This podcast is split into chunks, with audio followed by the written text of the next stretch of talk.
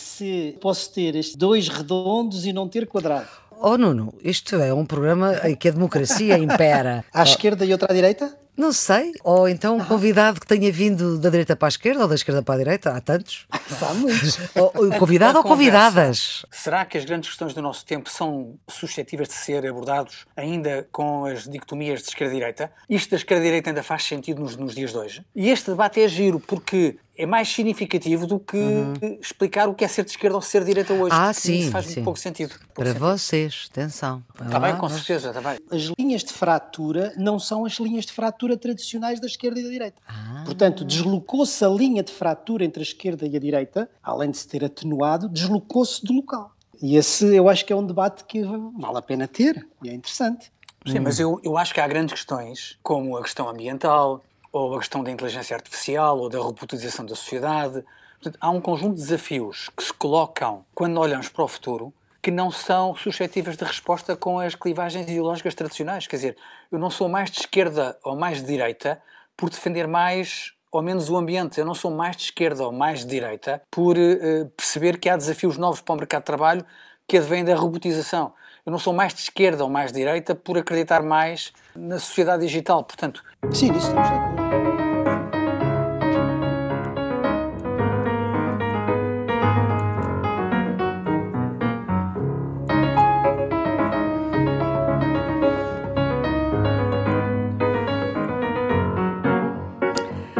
Esta é a edição 5 do Geometria Variável, o único programa de rádio nascido em plena pandemia. Ainda estamos confinados. Para a semana desconfinamos, isto é, estaremos os três no estúdio 5 da Antena 1, com o primeiro convidado já confirmado, o antigo comissário europeu Carlos Moedas, para analisar com outro detalhe o programa de recuperação da União Europeia para os próximos novos tempos, que vai ser apresentado na próxima quarta-feira. A produção é da jornalista Ana Fernandes, os cuidados técnicos de João Carrasco, os variáveis fixos deste Geometria são sempre Nuno Severante Teixeira e Carlos Coelho, um professor universitário e ministro por duas vezes, outro eurodeputado social-democrata com 20 anos de Estrasburgo. Antes de entrarmos no nosso menu para esta sexta-feira, vamos ver aquilo que esperávamos que fosse a conversa desta semana. eu espero bem que, que a Comissão Europeia finalmente apresente alguma coisa. Isto é, é ridículo. Não é? Vo- Vocês recordam-se que a Úrsula cantou prontidão no Conselho Europeu, até a Angela Merkel perguntou, mas, mas pode-se comprometer com essa data? Ele, sim, sim, sim, vamos apresentar já um programa e, e o programa nunca mais sai, não é? E mais coisas. Rescaldo do caso Centeno, não? Pode acontecer mais alguma coisa, mas se quiser que eu aposte, eu acho que é improvável. Eu acho que a reunião entre o Primeiro-Ministro e o Ministro das Finanças foi para já para fechar o assunto. Não é? É? Um adiamento, mas eh, vão ser prudentes na gestão do tempo político. Não arriscaria a supor que vai haver muito mais novidades. O Rui Rio já disse que, que isto prova a fraqueza do Primeiro-Ministro e que o Ministro das Finanças é mais forte que o Primeiro-Ministro. Eu arriscaria a antever que não vamos ter muito mais novidades eh, nessa frente. Quer dizer, isto também a gente não esperava esta semana e tivemos, uma, tivemos esta Isso é surpresa. verdade. Isso é verdade. mas, eh, mas pela ordem natural das coisas, até ao fim da presidência do Eurogrupo, até à negociação do acordo do Fundo de Recuperação Económica e até ao orçamento suplementar, não me parece que seja avisado alguma alteração nesse sentido. Não é? Portanto, além de- da senhora van der Leyen, O Brasil está cada vez está cada pior. vez pior. Este vídeo, não sei se viram, da entrevista da Regina Duarte, na CNN brasileira, foi uma coisa. Sim. Que horror, que horror, que horror. Eu não sabia que o pai dela tinha sido torturador. Eu também não. Ah, pois, mas isso explica. Isso explica muita coisa. Isto faz mais impressão porque ela é uma atriz enorme. Mas eh, a sua atividade como atriz não Ah, Pois, claro. altera. Mas, oh Nuno, vo- você viu este vídeo que a Flor está a falar? hein? Vi aquilo que passou na televisão só. Ah, mas veja tudo. Ah, ok. Se tiver eu, tempo. eu vi uma seleção dos piores momentos dela. Como ela justifica a ditadura, né? a ditadura militar. Epá, é impressionante. É É impressionante, é impressionante. Ora bem, do Brasil já não temos Regina Duarte como Ministra da Cultura, passou a ser diretora da Cinemateca Brasileira sediada em São Paulo. Está na calha um outro ator para a função, vamos ver, Mário Frias, é um ator uh, sem história. E também se demitiu no sábado passado o Ministro da Saúde, depois de um mês no cargo, mas de facto o pior mesmo no Brasil é a situação sanitária. É o terceiro país do mundo com mais infectados, quase 300 mil e quase 19 mil mortos. Eu só digo que relativamente à admissão de Regina Duarte, que é é mais um membro do governo, parece que é um problema das Américas. Trump na América do Norte e Bolsonaro na América do Sul têm uma sucessão de membros do governo com uma velocidade impressionante. No caso de Regina Duarte, parece também ser uma consequência do caso uh, Sérgio Moro, porque ela tinha uma relação de proximidade não apenas a, a Bolsonaro, mas também ao antigo Ministro da Justiça. O conflito entre Bolsonaro e Sérgio Moro criou um espaço de particular dificuldade para Regina Duarte. Não, não. Para além de que, tanto quanto li, ela estava a ser também atacada pelo ideólogo Olavo de Carvalho, que é o grande ideólogo de Bolsonaro, e provavelmente, digamos, o fogo cruzado desses vários horizontes pode ter provocado isso. Agora, para mim o que me parece significativo é justamente a progressiva desagregação uh, do governo Bolsonaro e vamos ver eh, como é que vai terminar inclusivamente a questão da investigação que está a ser feita pelo Supremo Tribunal e, e o que é que consequências políticas é que isso tem, se dá origem a um impeachment ou não. Certo. E já agora, as vossas antevisões do caso Centeno e as suas repercussões nas presidenciais, têm alguma coisa a assinalar? Parece-me que tínhamos razão. Ah, é? Não, não, não se passou nada, portanto. Bem, eu não diria isso. É, eu, eu confesso que antevi menos desenvolvimentos do que aqueles que acabaram por, por ter lugar. Ah, bom. Sim, designadamente houve um conjunto de pronunciamentos. Agora, nas questões de fundo, nada mudou. Ou seja, não se apagou a dificuldade de comunicação entre o Primeiro-Ministro e o Ministro das Finanças, que foi visível no debate quinzenal desta semana, em que o Ministro das Finanças se foi colocar do outro lado da bancada, portanto, longe dos olhares dos jornalistas, porque os jornalistas só veem um lado da bancada, aquela logo ali eh, em que se vê bem o Primeiro-Ministro e em que se vê muito bem de frente a bancada do CDS e boa parte da bancada do PSD também. Depois as outras ficam de, de costas para os jornalistas. E Mário Centeno foi-se colocar do lado de lá. Não quer dar muito claro. nas vistas. Eh, eu acho que ele também teve excesso de exposição, mas também por culpa dele, não é? E porque aparentemente se está a gerir uma transição de Ministro das Finanças para Governador do Banco de Portugal. E independentemente das considerações de natureza pessoal e do perfil da, da pessoa, há um problema de fundo, que é saber se a independência do Banco Central é compatível com este tipo de transferências. Aconteceram no passado. No passado mas da ditadura. Com uma grande diferença tempo, e no passado, Com Miguel Beleza, não sei se houve tanta diferença de tempo assim. Houve uma diferença temporal e o, e o governo que nomeou Miguel Beleza não foi o governo que Miguel Beleza integrava. Ah, um, certo, certo. Não, mas houve, houve ah. o Dr. Silva Lopes que passou do Ministério das Finanças para o Banco de Portugal. Mas isso eu creio que foi logo nos inícios pós-revolução, tanto depois da Revolução, não é? Sim, foi antes foi, do Banco Central foi. Europeu, foi antes das exigências de independência do Banco Central, do Banco Central uhum. que temos hoje, graças a Deus. Uhum. Quer dizer, é, este tipo de análise que estamos aqui a fazer nesse registro é aquele que nós normalmente não fazemos, porque do ponto de vista substantivo, como o Carlos aliás disse, do ponto de vista substantivo ficou tudo na mesma, não é? O, o Ministro das Finanças fica e fica enquanto é necessário resolver um certo número de problemas, quer no plano europeu, quer no plano nacional, que, independentemente, digamos, das tensões, das dificuldades, etc., que são aquelas que correspondem ao interesse do país. Isso a mim parece hum. claro. Eu já agora dou, dou, só nota de uma, de uma entrevista de Santos Silva. Uma entrevista não, porque é um podcast partidário, portanto não podemos falar de uma entrevista. Santos Silva dá três critérios. O primeiro é a avaliação do candidato em si e o segundo é condicionar o apoio a um candidato com a garantia de que há uma articulação harmoniosa no segundo mandato, articulação harmoniosa entre presidência e governo. Ora, esta é uma garantia que é impossível de ter digo eu, porque não há candidato nenhum que possa garantir que vai ser harmonioso com o governo que ainda não sabe qual é, não é? Como é evidente. Sim. Há uma leitura desta passagem de Santos Silva que diz que Marcelo casa com isto, mas eu acho que Marcelo não casa com isto, porque não, condicionar o apoio a Marcelo com a garantia por parte deste de que continua uma articulação harmoniosa no segundo mandato com o governo de António Costa. Claro.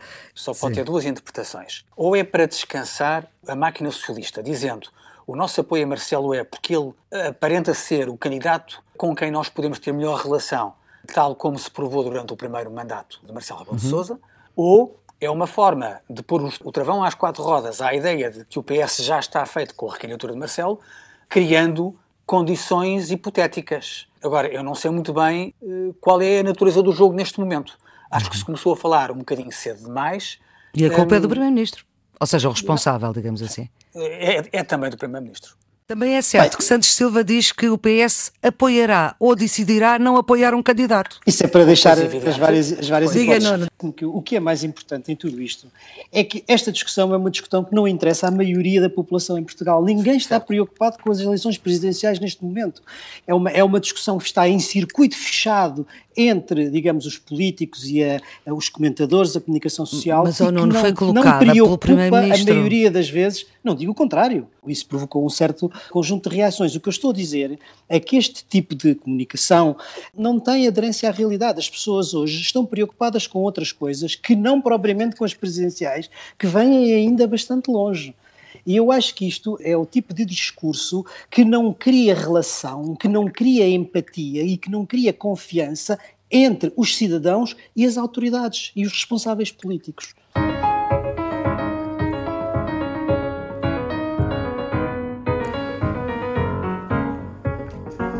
Ora bem, vamos para o nosso menu desta semana. Temos os 500 mil milhões de euros acordados entre a senhora Merkel e o senhor Macron. Vamos ver se isto vai para a frente ou não. O que é aqui importante, pergunto, é o valor em si ou o facto de, pela primeira vez, se poder pôr em cima da mesa, e nomeadamente a Alemanha ter posto em cima da mesa aquilo que nunca admitiu discutir no passado, que é uma forma de mutualizar a dívida dos países da, da União? Eu acho que há duas coisas muito interessantes na iniciativa eh, franco-alemã. A primeira é a circunstância deles se terem antecipado à Comissão Europeia. Eu não acho que isso seja um sinal muito positivo, mas significa claramente que a Comissão Europeia não foi capaz de honrar o calendário que a si própria tinha imposto e deu espaço a que no Conselho houvesse esta iniciativa, e até surpreendo que não tenham havido outras.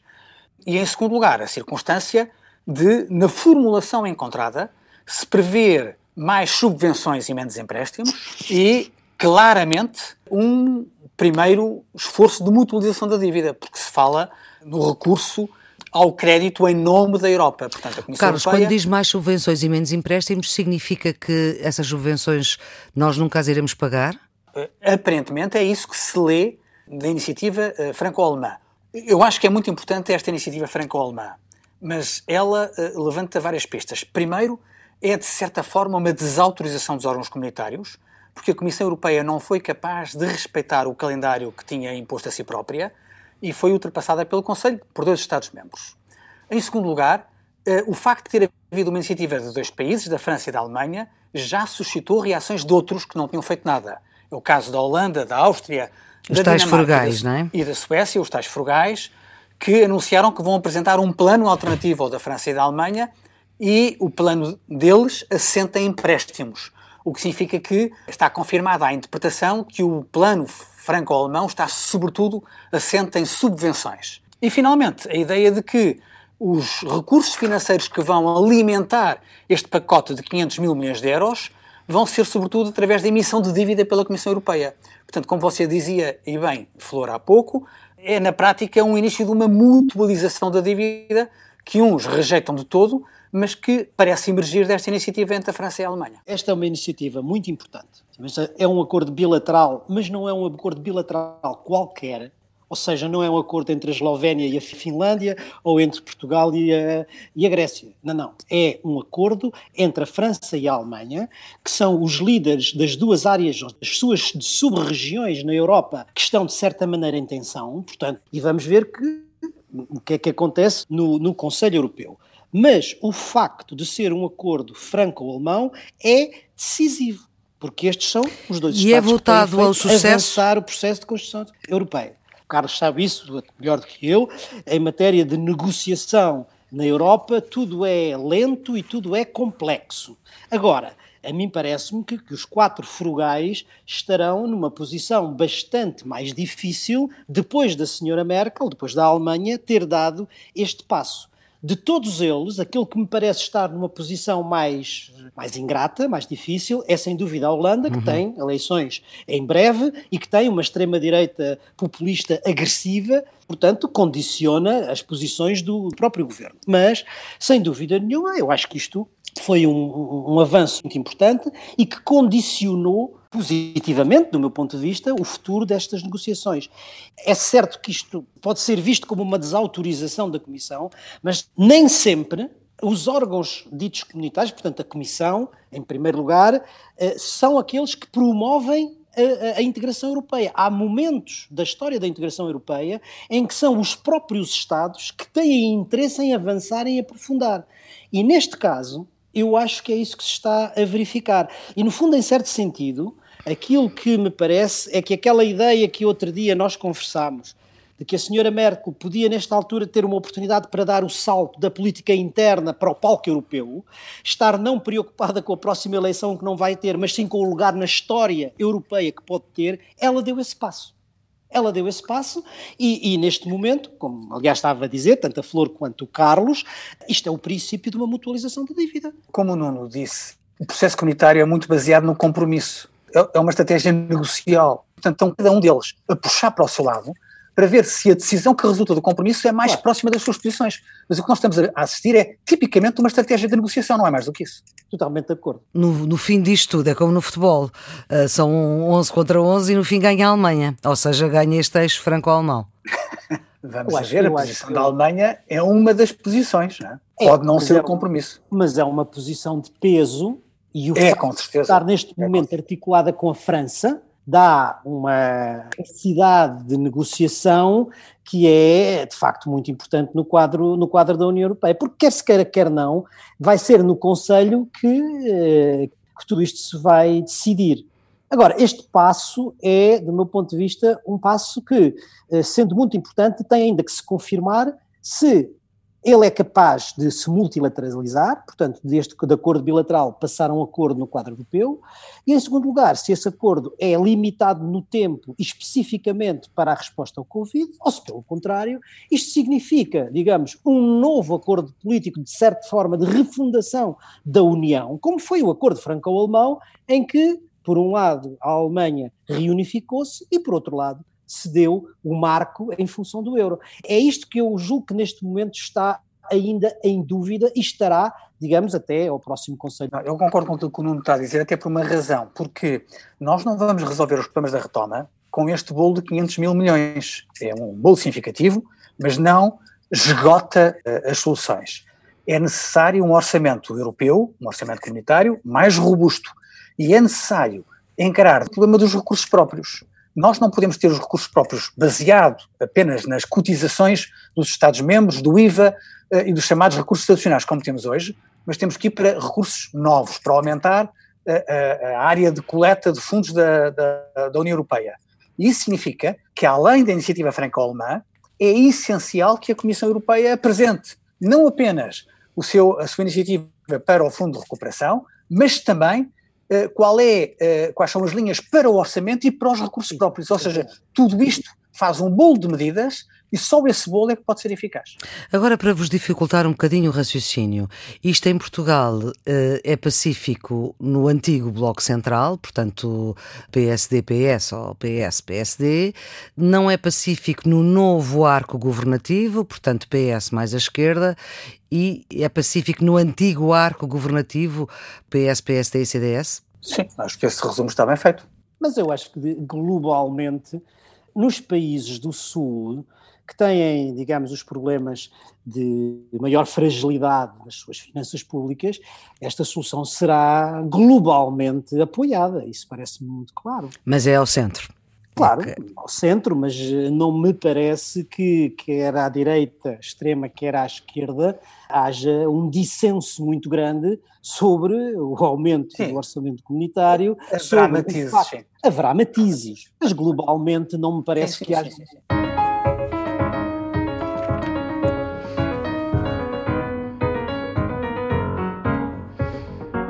A pandemia trouxe mais um problema nesta empresa que já era problema, a TAP, a transportadora aérea portuguesa, com o ministro a dizer no Parlamento que não se pode excluir cenários, os aviões estão parados e, portanto, a TAP não voa. Pedro Nuno Santos, o ministro da pasta, a colocar o cenário da insolvência da empresa. O que é certo é que a Standard Poor's, e já lá voltámos a ouvir de novo falar das agências de rating, baixou o rating da empresa TAP, que agora é lixo.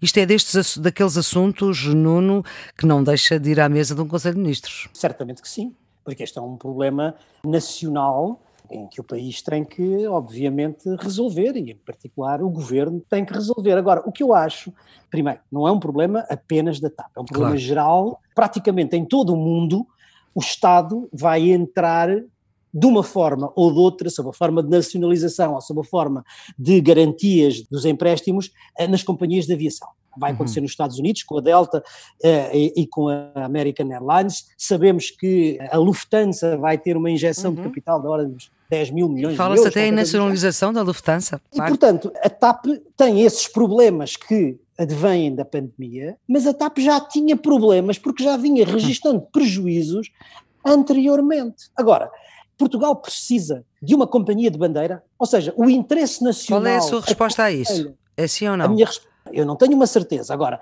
quando a gente está a discutir este problema, eu acho que o general Humberto Delgado deve dar voltas na sua tumba, porque quando ele criou a TAP, havia um objetivo estratégico claro para a fundação da companhia, que era as ligações entre a metrópole e as colónias, e isso correspondia, naquela altura, ao grande desígnio nacional que era o Império. Hoje, nós temos que perceber se há um desígnio nacional que obriga ou que aconselhe que Portugal tenha essa, é, uma companhia de bandeira. O, o nosso território é descontínuo, ou seja, temos, temos arquipélagos e, e continentes. É, pode ser um elemento. Nós temos a diáspora. Nós temos diáspora em vários pontos do mundo. É preciso, provavelmente, assegurar essas rotas. Nós queremos ter, se calhar, linhas de comunicação com a lusofonia ou com a Europa. Ou seja, há um conjunto de objetivos que o país tem que definir e que vão dizer se aconselha ou não a ter uma companhia de bandeira. Eu acho que esta é a primeira, a primeira questão. E a segunda é financeira, é quanto é que estamos dispostos a pagar para ter uma companhia de bandeira. E se é ou não é possível garantir esses objetivos sem uma companhia de bandeira, garanti-los num contrato como outra. Admito que não, que, que, que, seja mais fácil com uma companhia de bandeira. Mas quer dizer, a questão estratégica e a questão financeira devem ser discutidas antes do modelo de gestão. Depois vem o modelo de gestão, naturalmente. Carlos. Se há desígnios estratégicos, nós podemos abordá-los de outra maneira que não através da propriedade. Subvenção de rotas, eh, apoios eh, estruturais. Agora, a questão de fundo é aquela que o Nuno disse. A TAP já tinha problemas antes o Covid-19 veio acentuar os problemas com a TAP e com todas as empresas de aviação do mundo, porque elas estão paradas, claro. não transportam passageiros, não têm receita. A forma como o ministro, com a tutela, apresentou primeiro uh, a sugestão da nacionalização e depois uh, o cenário de insolvência, não me parece a forma mais inteligente de lidar com os parceiros, ou sequer de enviar mensagens aos mercados. Porque nós temos Portugal, 50% do capital da TAP. Um, das duas, uma, ou é possível, dentro dos acionistas, encontrarmos uma solução para a empresa, uh, com ajudas públicas e com a maior flexibilidade que existe hoje em dia dos apoios comunitários, embora uh, as ajudas de Estado não foram uhum. totalmente liberalizadas, mas foram facilitadas, um, ou então temos que encontrar uma outra solução. Agora, o que não me parece é que estes assuntos sérios devam ser tratados na praça pública com registros eleitorais. Porque eu achei que o ministro estava mais a falar para a base eleitoral do governo e do Partido Socialista do que provavelmente para o seu eh, interlocutor dentro da TAP. Isso leva-nos à questão do, do, do, modelo, do modelo de gestão. E eu aí acho que nós temos três uh, possibilidades. Ou é um público, ou é privado ou é misto. Eh, eh, Neste momento é, é, misto, não é? É 50-50. É a mim parece-me que nisto, como aliás noutras, noutras matérias paralelas, a, a, clareza e a transparência são absolutamente fundamentais. E não tem sido. Eh, quando a gestão é pública, portanto, se os capitais forem maioritariamente públicos, a gestão deve ser pública, porquê? Porque os riscos ou os benefícios também são de natureza pública e, portanto, se são os contribuintes que estão a arriscar, também são aqueles que devem ter os lucros se isso acontecer. No caso de ser privado, é privado, ou seja, os capitais são privados, a gestão é privada e o, o risco ou os lucros também são privados. Agora, uhum. o que a mim me parece mais complicado é haver, digamos, uma gestão privada com capitais públicos em que os riscos são corridos pelo privado mas os prejuízos são pagos pelos contribuintes. Isso é que a mim não me parece que seja uma coisa correta. E, portanto, mas isso é assim na TAP e não é só na TAP que é assim, não é? E não vamos falar aqui da banca. Desse, mas eu aqui, deste, desse ponto de vista, acho que com menor ou menor elegância, isso agora não está em causa, o, o ministro tem razão. Ou seja, quem paga manda. Aliás, é o que o governo alemão está a procurar fazer, é dizer assim, eu vou colocar, vou ter 10%, ou 20%, já não sei, 10% ou 20% da hum. Lufthansa e quero tantos lugares na administração. Portanto, é o que é normal.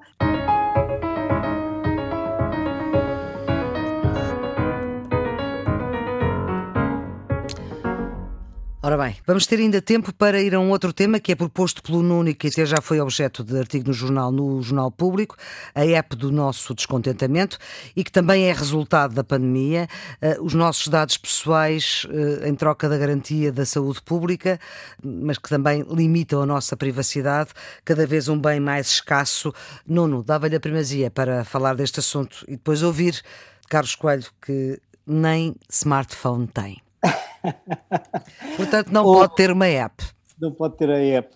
Eu acho que este é um tema que está a ser discutido nos Estados Unidos, discutido em toda a Europa, e nós em Portugal temos passado um pouco ao lado deste tema e vamos, porque está a ser preparada uma app, já foi aliás anunciada, ela está a ser desenvolvida pelo uhum.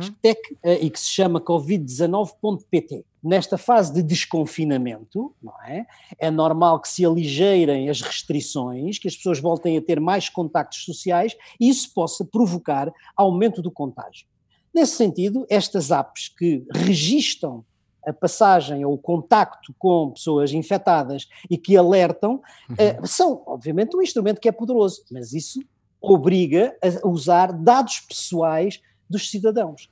E, portanto, o que está em confronto são dois valores. Por um lado, a saúde pública e a saúde da própria pessoa, mas, por outro lado, o uso dos seus dados pessoais. A maneira como isso é feito, a arquitetura destas apps, não é indiferente, porque depende do tipo de dados que se usa, depende do tratamento de dados que se faz e depende, sobretudo, também se os dados estão ou não centralizados. O que é que está em causa? Dois tipos diferentes de sinal, de, digamos assim. Um é a geolocalização, outro é o Bluetooth. O Bluetooth claramente não registra dados pessoais. Interpreta o sinal, mas não registra os dados pessoais. Enquanto que a geolocalização, embora precise que as pessoas aceitem, digamos, é mais intrusiva. E a outra questão é se os dados devem ser centralizados, guardados num server ou na cloud e estar à disposição do Estado ou da instituição que gere, ou se por isso simplesmente isso deve ser descentralizado e deve ficar nos telemóveis das pessoas. E é esse o outro modelo uhum. descentralizado. Na Europa, os ingleses os franceses, os italianos optaram pelo modelo centralizado. Porquê? Porque estavam com receio, era esse o argumento, de que ficavam tecnologicamente dependentes uhum. da Google e da Apple, que têm o outro modelo. Mas, progressivamente, um número muito significativo de cientistas europeus disseram: não, não, esta app é aquela que melhor protege a nossa privacidade. E hoje a Alemanha já adotou esse, esse modelo, digamos assim. A Espanha Isso. também, e ao que parece a nossa também. Portanto, se for e, assim, portanto, o Nuno adota. E o Carlos, como é que faz? E das coisas que me orgulho de ter feito eh, em termos de voto no Parlamento Europeu não fui autor dessa peça legislativa, mas aprovei-a, foi o Regulamento Geral de Proteção de Dados, que é a peça legislativa mais evoluída no mundo de proteção dos dados pessoais. Acho que a Europa se pode orgulhar daquilo que fez com o RGPD. E devemos ser fiéis a esse legado, isto é, qualquer solução de app que respeite a privacidade dos dados pessoais é positiva. Qualquer app que violar a privacidade dos dados pessoais é negativa.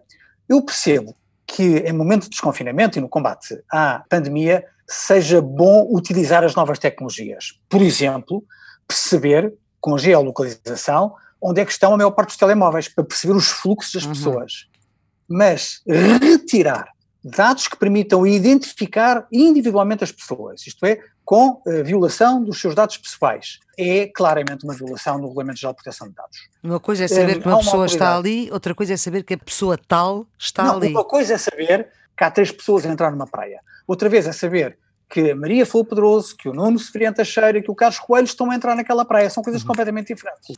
Eh, há uma autoridade europeia, que é o IDPS, o European Data Protection Supervisor, que nós traduzimos por alta Autoridade Europeia de Proteção uhum. dos Dados, que aprovou uma, uma resolução, não é bem uma resolução, uma comunicação à Comissão Europeia, em que diz em que condições é que as apps podem funcionar na Europa sem violar o RGPD. E eu acho que esse documento está muito bem feito e qualquer produtor, qualquer criador de software nesta área tem que ler esse parecer.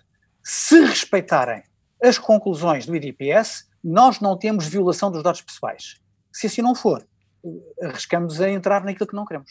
De uma forma muito, muito simples e muito, e muito breve. Maria Flor. Diga. Primeiro, nós temos que dar o nosso consentimento ao uso desses dados. Segundo, esses dados têm que ser estritamente relacionados com a questão sanitária que está em jogo. Portanto, hum. não podem ser dados de outra natureza. Têm que ser anonimizados. Ter, terceiro, o anonimato é fundamental, essencial. Quarto, esses dados devem estar uh, armazenados apenas durante o tempo que forem estritamente necessários. Certo, Portanto, extingue-se quando se extinguir a razão da sua existência, que é a pandemia. Então, Nesse caso, estando concretizadas estas condições, eu acho que sim, acho que é positivo e acho que pode ajudar a controlar a pandemia. Não é? Certo, certo.